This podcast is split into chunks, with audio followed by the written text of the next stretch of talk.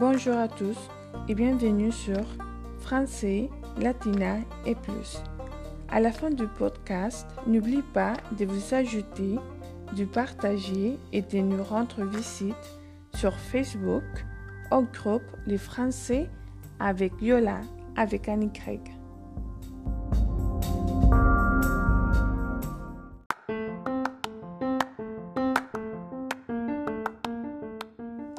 Bonjour, bonjour, j'espère que vous allez bien aujourd'hui. Et on continue à lire la page 188. On va bientôt finir cette chapitre 13 du livre Amour d'Élise et bénéfices d'Élise Birsky. Et allons-y. Longtemps, elle avait eu du mal à vivre cette gloire par procuration, qui soulignait d'autant plus sa propre incompétence.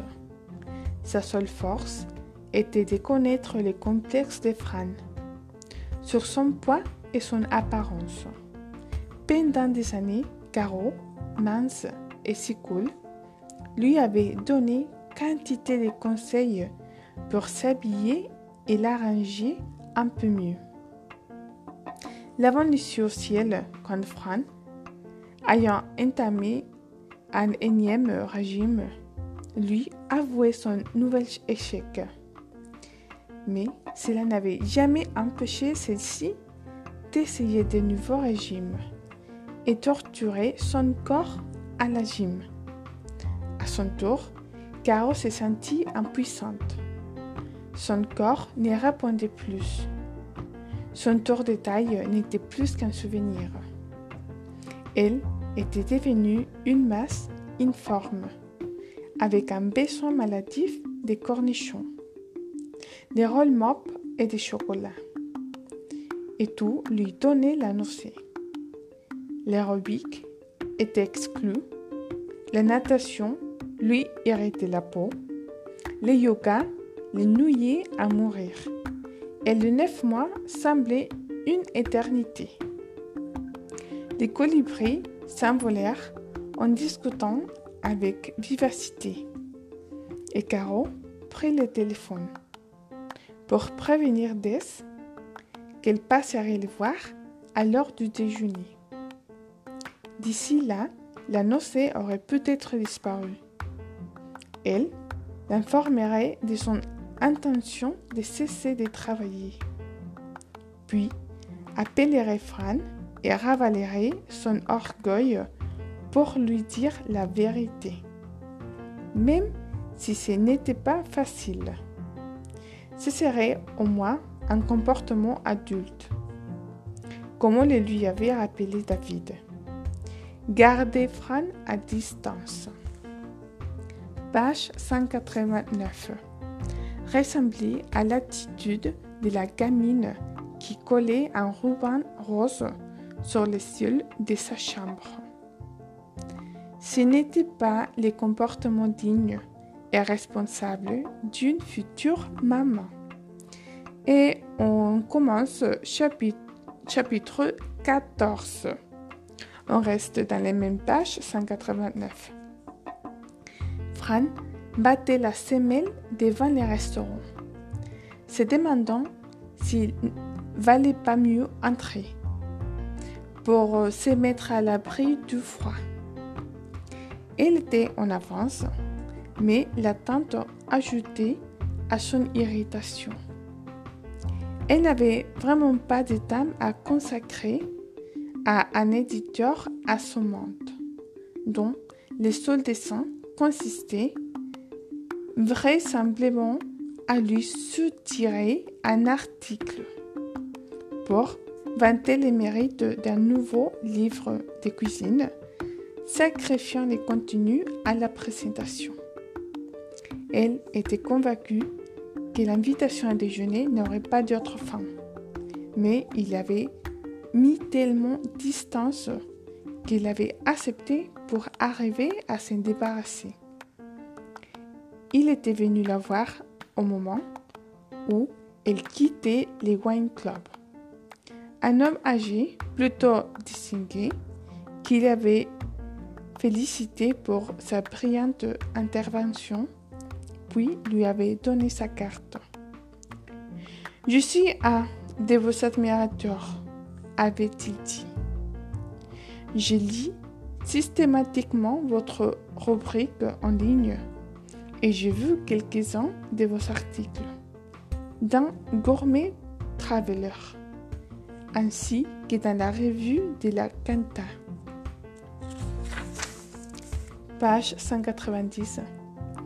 Fran l'avait remercié en souriant, impatiente de rejoindre Bonnie et Sylvia, mais il avait insisté. J'aimerais en parler avec vous. On pourrait déjeuner ensemble. Je suis l'éditeur de Bannister Books. Vous avez certainement entendu parler de nous. Votre maison est à Sydney et nous publions beaucoup de livres sur la cuisine, le jardinage et la décoration intérieure. Je me présente, Jack Bannister. Avez-vous une carte? Je pourrais ainsi vous appeler avant de repartir pour Sydney. Fran ne s'en souvient que trois jours plus tard quand elle trouva les messages sur son répondeur. Bonjour Fran, Jack Bannister à l'appareil. Je suis à Melbourne jusqu'à vendredi et j'aimerais bien vous rencontrer. Rappelez-moi, voulez-vous Et décida de faire la sorte d'oreille. Dans cinq jours au doux, il serait parti. Mais le vendredi matin, elle trouva un nouveau message l'informant qu'il quittait Melbourne, mais il serait de retour la semaine suivante. Il espérait alors pouvoir la voir. Tout ça pour écrire de superbes critiques sur des bouquins minables, cria-t-elle à l'adresse du répondeur, avant d'effacer les messages. Mais quand il l'avait rappelé dix jours plus tôt, c'était elle qui avait malheureusement décroché et elle avait dû accepter. Un déjeuner dans un restaurant agréable. Et du heures de son temps, ce n'était pas cher payé pour se débarrasser de l'importune. Fran se demanda soudain pourquoi l'idée ne lui était pas venue de lui donner la carte de Fonny et de lui dire de contacter son agente. L'idée la fit rire. Jamais elle n'aurait suffisamment confiance en elle pour, page 191, pour tenir ce genre de propos. Elle serra un peu plus l'échaloture de son cou. Fran n'était pas au mieux de sa forme. Son niveau d'intensité était au plus haut. Elle dormait mal et se nourrissait en dépit du bon sens. Quand elle avait vu son médecin la semaine précédente, il avait à nouveau mis son garde. Tout devrait être plus raisonnable, Fran. Ton taux de cortisol est très élevé. Je ne sais même pas de quoi tu parles, avait-elle dit, en révélant sa manche pour que Glennis vérifie sa tension. Le cortisol est l'hormone du stress. L'angoisse augmente la peur de cortisol qui, lui-même, active la sécrétion d'insuline dans le métabolisme. À ce moment-là, l'organisation a un besoin d'urgence d'hydrate de carbone et tout te jette donc sur tout ce qui est mauvais pour toi. Je me reconnais bien là. Mais écoute, Glénis, manger, c'est mon gagne-pain. Et le stress, je suis née avec. Et en ce moment, avec la vente de la maison, la grossesse de Caro et les problèmes de David, dont je t'ai parlé, David s'en sort très bien. Je n'ai pas vu Caro, mais la grossesse est un état naturel chez la femme. Alors, pourquoi t'inquiéter? Je connais bien ton travail, mais ta vie ne doit pas s'est résumé à la nourriture. Essaye de te calmer un peu. As-tu déjà essayé la relaxation? Et n'oublie pas ta gym. Fran avait rugi.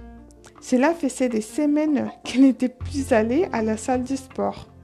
Mais elle avait promis à Glénis de s'y forcer.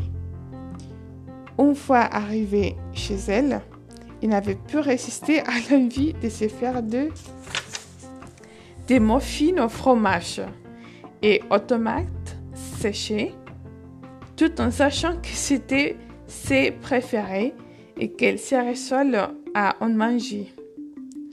Elle se jura solennellement que ce serait la dernière entorse à son régime.